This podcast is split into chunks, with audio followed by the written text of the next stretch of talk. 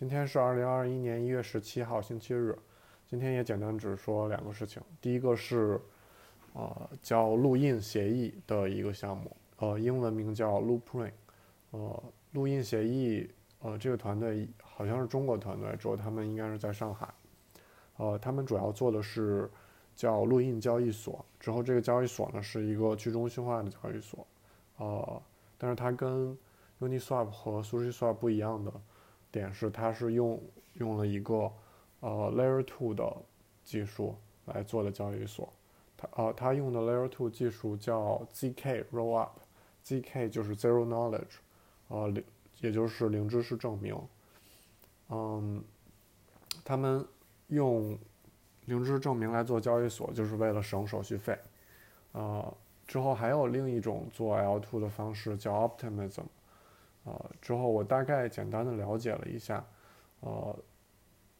零知识证明的相对于 Optimism 的优点就是零知识证明出入金很快，啊，为什么要提到出入金的时间呢？因为，呃，在以太坊的第一层上的第二层协议，呃，你需要你在使用它的过程中，你需要做的一个操作是，你得把你的 ETH 和或者其他的它支持的 ERC20 的这些币给打到他们的。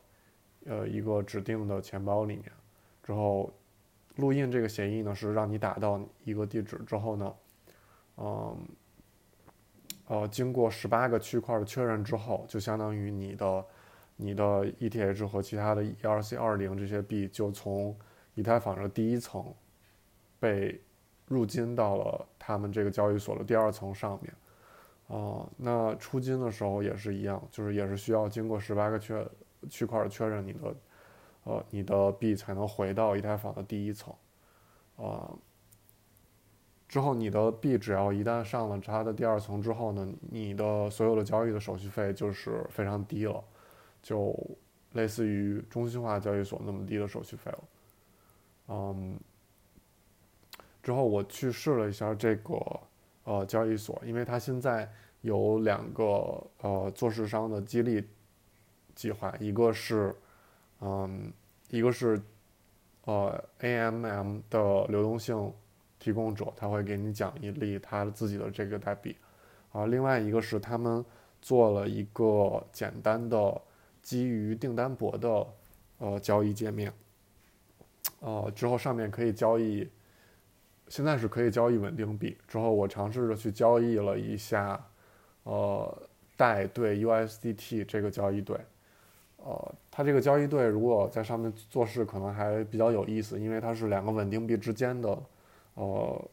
交呃的交易嘛，所以它应该，呃，均均均值回归是比较，嗯，均均均值回归会比较，呃，正常，就是应该波动不是特别大。呃，之后我也尝试了几笔，就是按照就手动的来那个做呃均值回归的交易。呃，这个是 Loopring，我们可以继续，就是之后可以呃关注一下。之后它现在的交易量也不是特别大，之后它的那个 AMM 的流动性也也不是特别好，呃，但是呃，因为现在以太坊的手续费越来越贵了，所以它这个这个东西有可能未来会吸引更多的人去上面做交易。哦，那第二个事情是那个。第二个事情是我今天看了几个，就是链上的，呃，通过 EtherScan 上面看了几个链上的套利机器人。嗯，呃，虽然这个机器人的智能合约，嗯，你没办法看到它，它也是闭源的，之后你看不到这个智能合约的，呃，ABI 接口。呃，但是你能看到它所有的历史交易之后，我观察了几个机器人，他们大概的做法好像都是，呃，一般就是两种，一个是三角套利，就是在同一个交易所做三角套利，比如在 Uniswap 上，呃，找到两个呃长尾市场的那种山寨的小币，嗯，之后呢，再跟这一般山寨小币都会。跟那个 ETH 会有一个交易对，同时呢，有的时候两个山寨币之间也会有一个有一个交易对，嗯，这个时候就有三角套利的空间了，就是从 ETH 买到 Token 一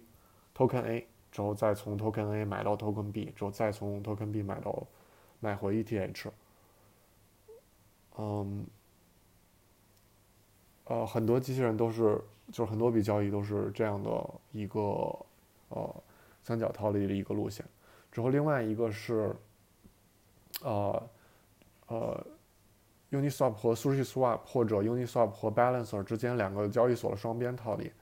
呃，之后两个交易所的双边套利也比较有意思，就是也他们我我看大部分的交易也都是就是长尾市场，就是那种。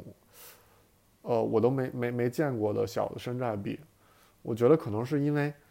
呃，这种去中心化交易所其实它呃交易量突然变得这么大，呃，是因为它取代了呃二零一七年那种 ICO 的模式，就是呃，所以它的很大的一部分市场，而且是那种不够完善的市场，应该是这种呃长尾市场山寨币，那所以所以。呃，看到这种机器人去检测这种小的山寨币里面，呃的一些呃一些就是嗯没有被套出来的利润之后，他们就去把这种呃小的山寨币的价差全都给套出来了。呃，之后在今天的笔记里面，我把我呃看到的几笔交易都贴上去了。呃，如果大家感兴趣，可以去啊自己看一下。好，谢谢收听。